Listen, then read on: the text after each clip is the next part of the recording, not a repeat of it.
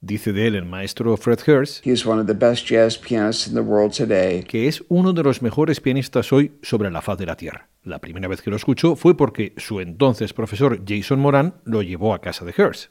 Y al escucharlo, Fred le preguntó a Jason, Is he really that good? ante lo cual Jason Moran respondió. Yep. Y ese pianista que asombró a Fred Hurst y Jason Moran es nuestro invitado en Club de Jazz.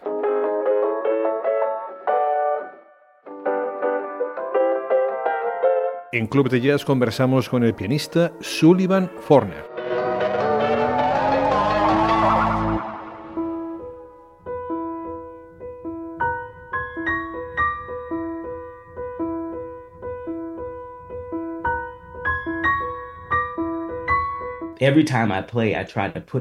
Cada vez que toco, intento ponerme en situaciones muy difíciles.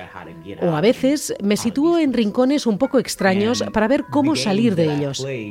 Los juegos que practico me mantienen involucrado con la música, me mantienen activo mentalmente, hacen que el trabajo resulte divertido, porque al final jugamos con la música, no trabajamos música.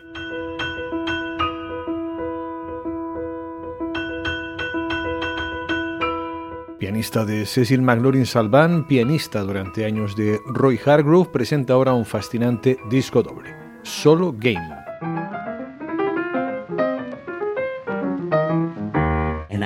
Se lo envié a otras personas, a unos pocos sellos, básicamente a todos los sellos de jazz, y todos lo rechazaron. ¿De veras?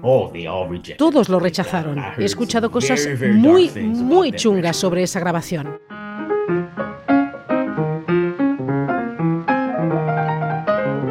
Lo chungo y lo no tanto en un programa con Sullivan Forner que puedes escuchar suscribiéndote a Club de Jazz en patreon.com barra Club de Jazz Radio.